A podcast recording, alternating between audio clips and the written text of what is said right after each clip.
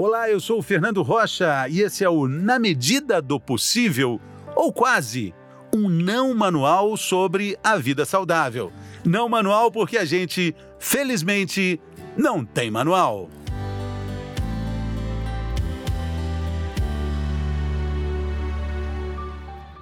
A vida é feita de escolhas e muitas vezes as opções representam caminhos opostos.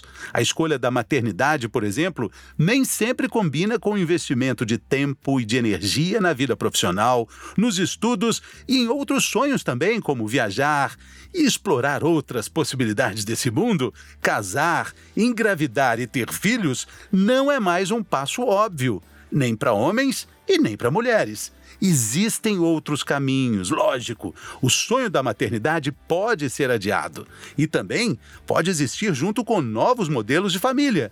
Mas se o relógio biológico não para, a ciência e a tecnologia também não param.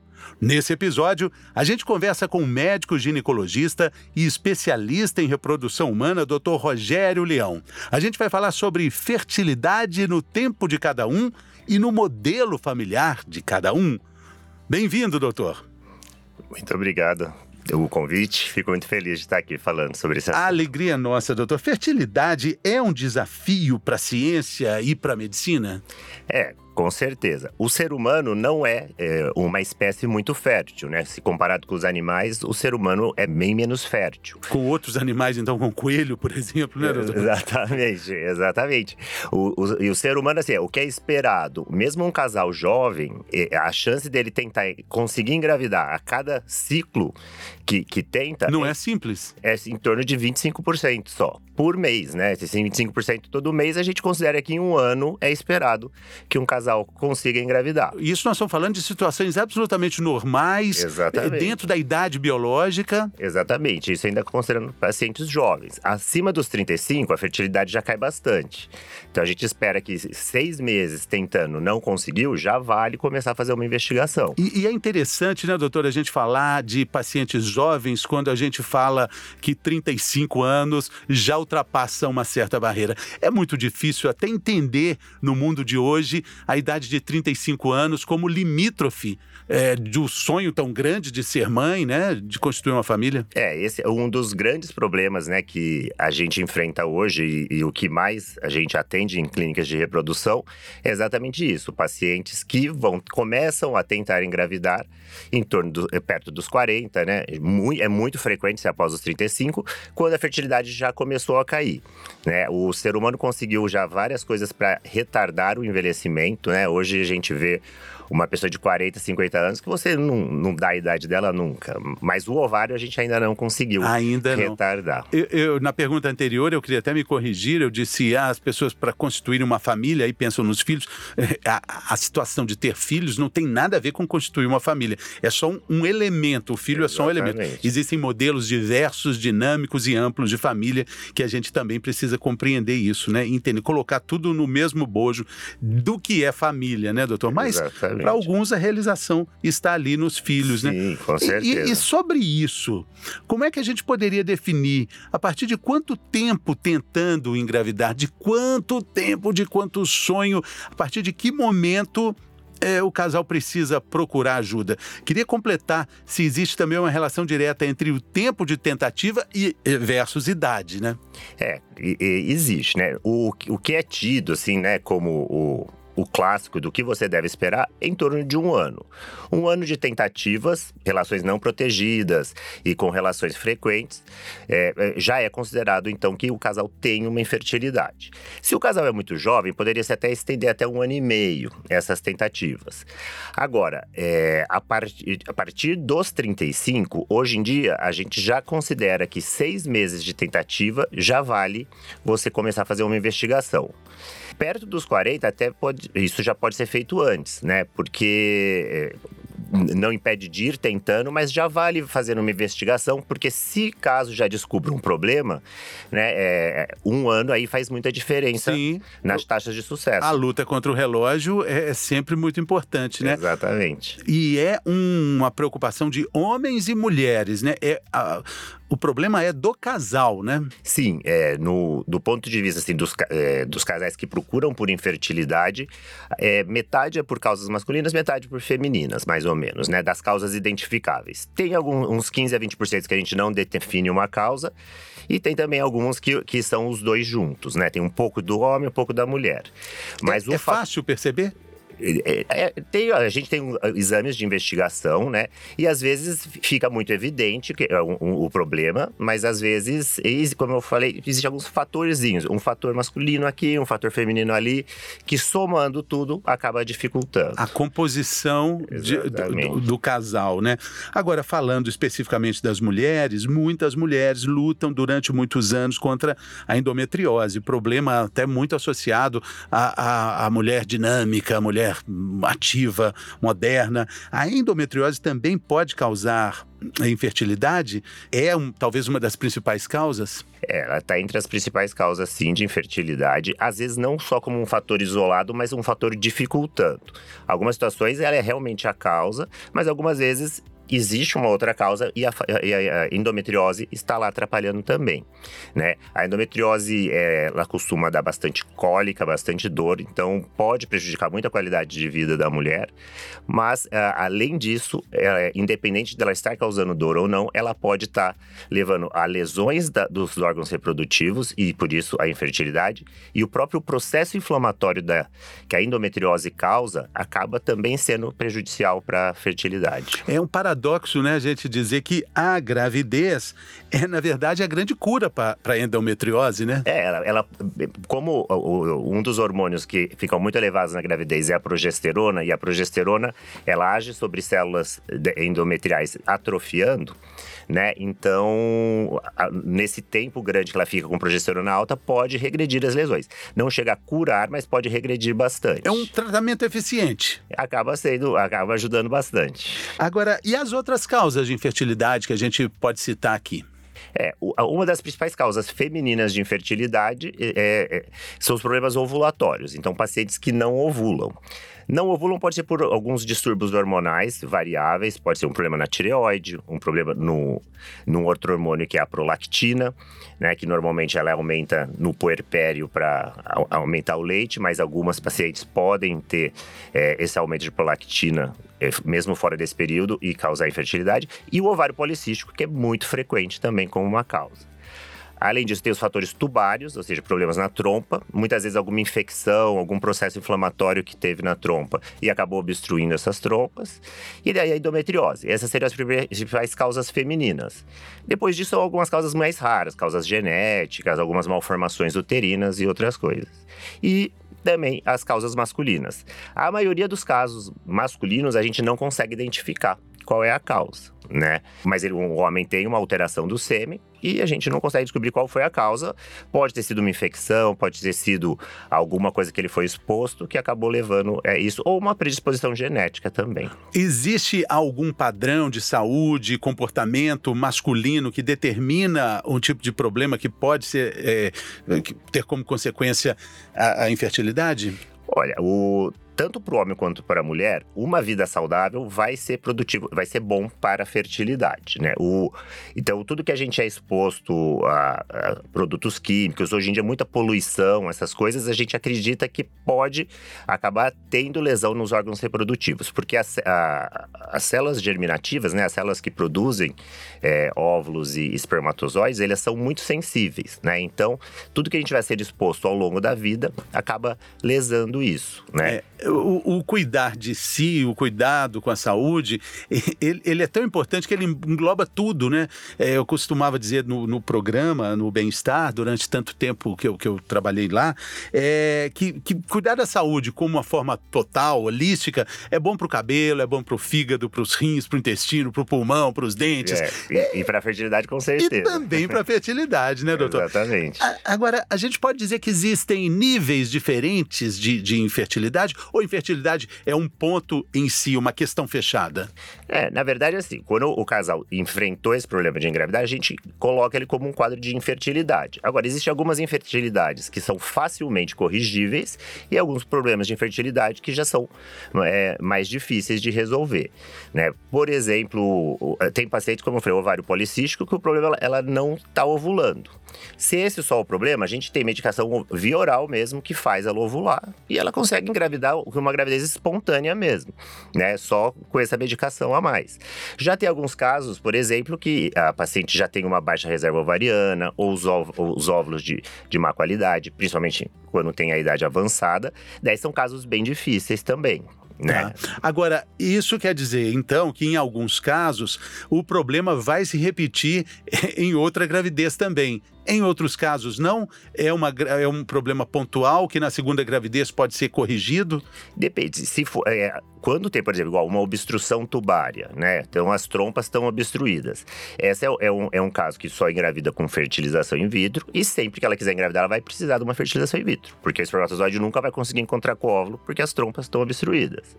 Agora, existe alguns casos, como que eu falei que tem uns 15%, que a gente não identifica a causa. Mas já começa a passar muito tempo e às vezes a gente até acaba indo para fertilização in vitro, porque, né, é, já, tentou, já tentou tratamentos mais simples, já está muito tempo tentando, e, e aí gravida com a fertilização in vitro. Esses casos é muito frequente na, numa próxima tentativa conseguir engravidar espontâneo. Né? Então, não sei se é, a gente não sabe explicar muito bem isso, mas tá, é, é, parece que, né, o, o, corpo parece que aprende, né? Sim, sim. Então não é, não é um fato consumado que o tratamento vai ter que ser repetido não. em cada gestação, né? Eu tenho uma dúvida também com relação ao médico que cuida disso. É o ginecologista de uma forma geral? Ou eu sei que o senhor é especialista no assunto, né? É, mas de uma forma geral, isso é tratado com o ginecologista? É, a, inicialmente é tratado com o ginecologista. Por isso que é, a gente é, trabalha muito com os ginecologistas gerais a importância de alertando a mulher para perda da fertilidade, como está o ovário, de, o ovário dela, se, tá com, se tem bastante folículo ainda, né? Que são os folículos, são cistinhos que têm os óvulos, ou se ela já está com uma reserva ovariana diminuída é muito comum ela ver muitas pacientes né, com 40, 45, 46 anos engravidando e acha que tranquilo, vai deixando, né? E se o ginecologista que, que ela passa anualmente não alerta ela para isso, né? E, é, muitas vezes ela vai deixando, aí quando ela tá com 45, ela resolve ter filho achando que vai ser tranquilo. Sim. Mas, na verdade, é, é, né, existe chance de sucesso, mas muitas dessas que tiveram mais velha congelaram o óvulo antes, né? Algumas usam óvulo doado. Elas tiveram uma atenção. É, outras tentaram muitas tentativas até conseguir, né? Então, é, é, importante o ginecologista geral já dar esse alerta, ou muitas vezes tem mulheres jovens que o ovário já é como se fosse é, já uma reserva de uma mulher mais velha.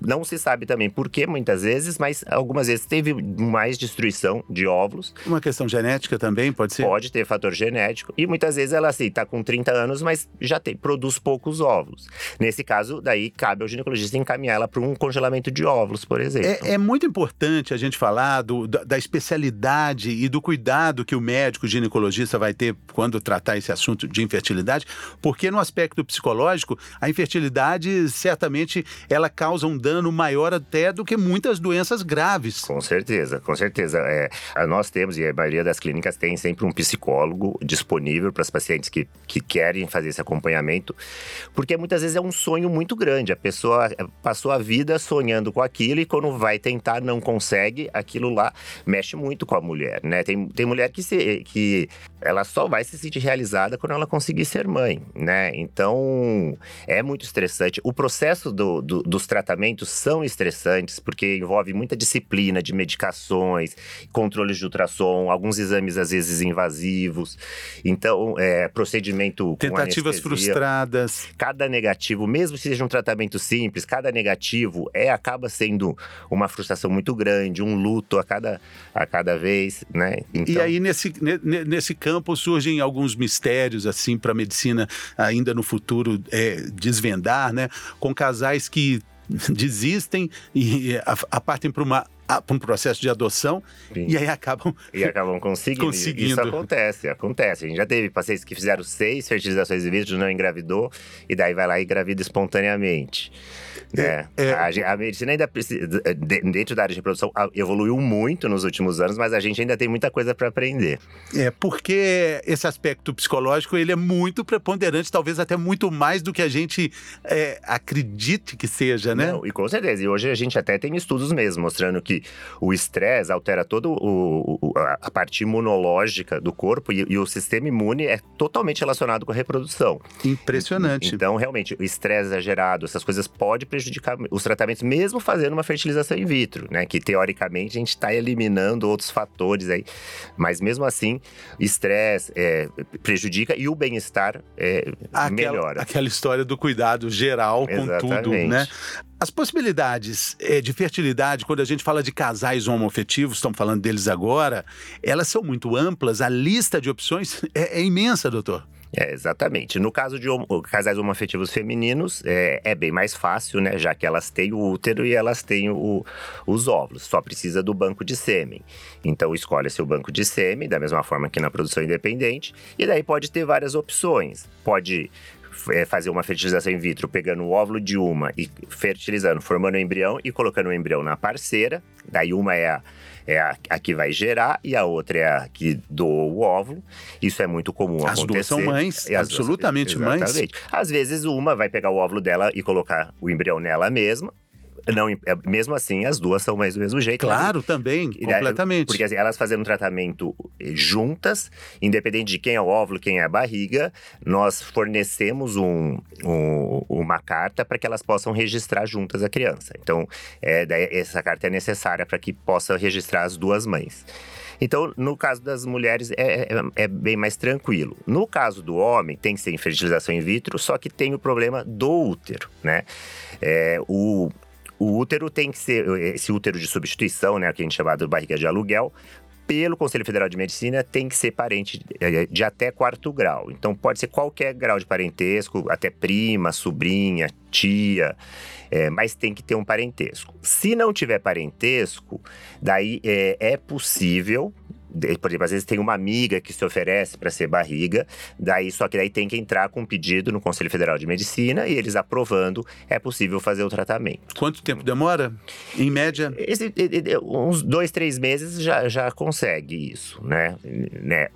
O, a única coisa é que no Brasil não pode é, você pagar para alguém ser barriga, como nos Estados Unidos você faz um contrato, uma pessoa que se oferece para ser barriga e, e faz. Aqui no Brasil não pode ter fins lucrativos. Agora, doutor, a opção, o senhor falou aí no início, né, o congelamento de óvulos é planejamento também, né? Para quem é indicado esse tratamento e, e, quando o senhor indica e como ele funciona exatamente, o que, que as mulheres precisam saber com relação a isso, mesmo porque a gente está falando de planejamento, nós estamos falando dessa mulher moderna, ativa, dinâmica, é, conectada com, com o tempo em que ela vive. Exatamente. Hoje em dia é, é, é muito comum que as pessoas não colocam o filho como um projeto de vida antes dos 35, 37 anos, né? Então, a mulher que tem isso na cabeça, é uma excelente opção ela congelar os óvulos. É, o que a gente aconselha é em torno dos 30, seria o ideal. Se ela não tiver nos próximos perspectiva de nos próximos 5 anos tentar engravidar, vale a pena ela congelar. Entre 30 e 32 anos estaria uma idade boa. Lógico que ela passando sempre com o ginecologista, é sempre importante ela é, é, perguntar como está a reserva ovariana dela, porque às vezes ela mesmo jovem pode estar tá com uma reserva diminuída. E daí ela já aproveita para congelar, às vezes até mais jovem. Mas em geral, em torno de 30 a 32 anos seria uma fase ideal para congelar. Né? Pode ser que ela não precise disso, a gente até aconselhar. Depois que os 37 ela está tentando engravidar, tenta engravidar primeiro, deixa isso como né, a última cartada. E também tem que estar ciente que não é uma garantia, mas pelo menos ela pode ter a tranquilidade que ela tentou com 30 anos engravidar né? Não ficar depois com arrependimentos que, se eu deixei a carreira na frente e, e agora eu não estou conseguindo. Então, é, para evitar esses arrependimentos, pode ser que não consiga, mas pelo menos ela tem na, na cabeça dela que ela tentou com os óvulos que ela tinha de 30 anos, né? Sim. E qual é o tempo máximo que, que ela pode esperar esse congelamento? Olha, é, é, não existe uma resposta para isso. A gente, agora recente, teve um que super antigo, que né, ficou mais de 10 anos ali congelado e usou e, e não parece afetar. O tempo que. O que mais afeta é a idade com que congelou. O tempo que fica congelado parece que não, que não afeta. É, congela mesmo ele no, no tempo, assim, não, não parece é, o tempo que fica lá que vai afetar. Então a gente tem como média aí uns 10 anos. Por aí. É, é, é, na verdade, é, é que é, a gente tem muitos casos assim, com mais de 10 anos que, que, que, que, que, utiliza. que dá tudo certo. Exatamente. Mas nós temos que considerar a idade do, do óvulo congelado e a idade da mulher também. ah, sim. É, daí, é que hoje em dia, por exemplo, tem, o, o que o, o, Conselho Federal de Medicina recomenda é que, que engravide-se até os 50 anos, né?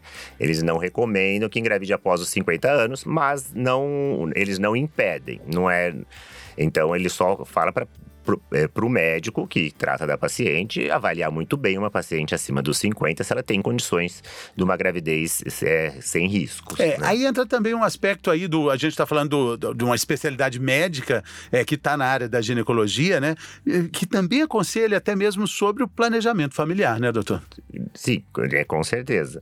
O planejamento familiar é muito importante, né? Então a gente tem que realmente orientar tanto do ponto de vista do planejamento familiar que está querendo evitar, como o planejamento familiar que, que está querendo, né? Exatamente, até mesmo para a mulher que é, ainda não está planejando nem o casamento na vida dela, Sim. né? É, mas esse planejamento familiar precisa acontecer de alguma forma, né? É, por isso assim, o, o, o, congelamento de óvulos nesse sentido tira um pouco a, a, essa pressão que a mulher tem, né? De que eu preciso casar agora e ter filhos.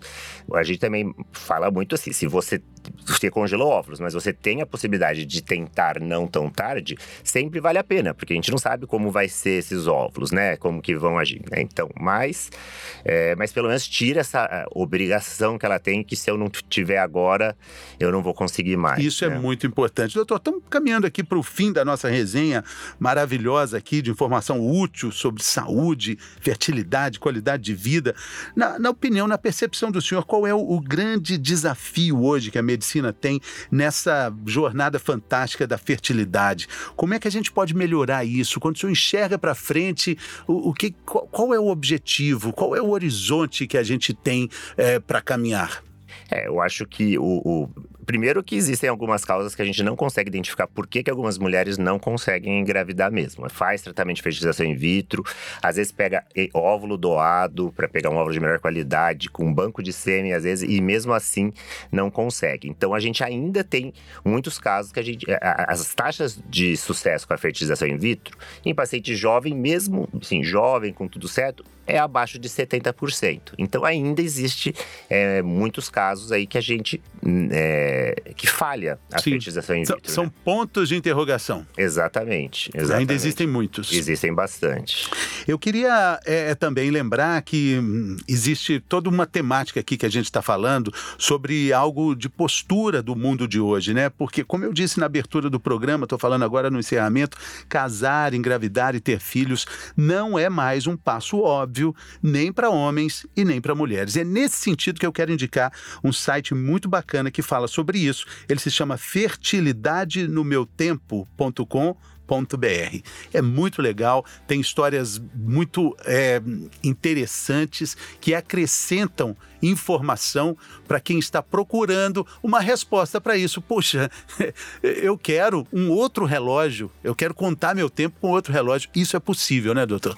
Pois é, exatamente. Né? Eu acho que a informação é o principal. Eu acho que a, a mulher tem que se informar, ela tem que é, indagar o seu ginecologista sobre como está a fertilidade dela, como se está tudo bem com os órgãos reprodutivos, como está a reserva ovariana dela, né? E esses sites assim de, infor de informação boa e Útil. correta, é, exatamente, é muito importante. Que tem muita coisa que a gente vê aí na internet que não, né? Que acaba atrapalhando os pacientes, Exatamente. né? E então Esse ajuda. a informação ajuda muito. Muito obrigado. Ah, e sigam também o, o doutor no o doutor Rogério Leão nas redes sociais, arroba doutor.rogério Leão, é isso? Isso. Muito bem, eu, eu acompanhei lá, craque no assunto.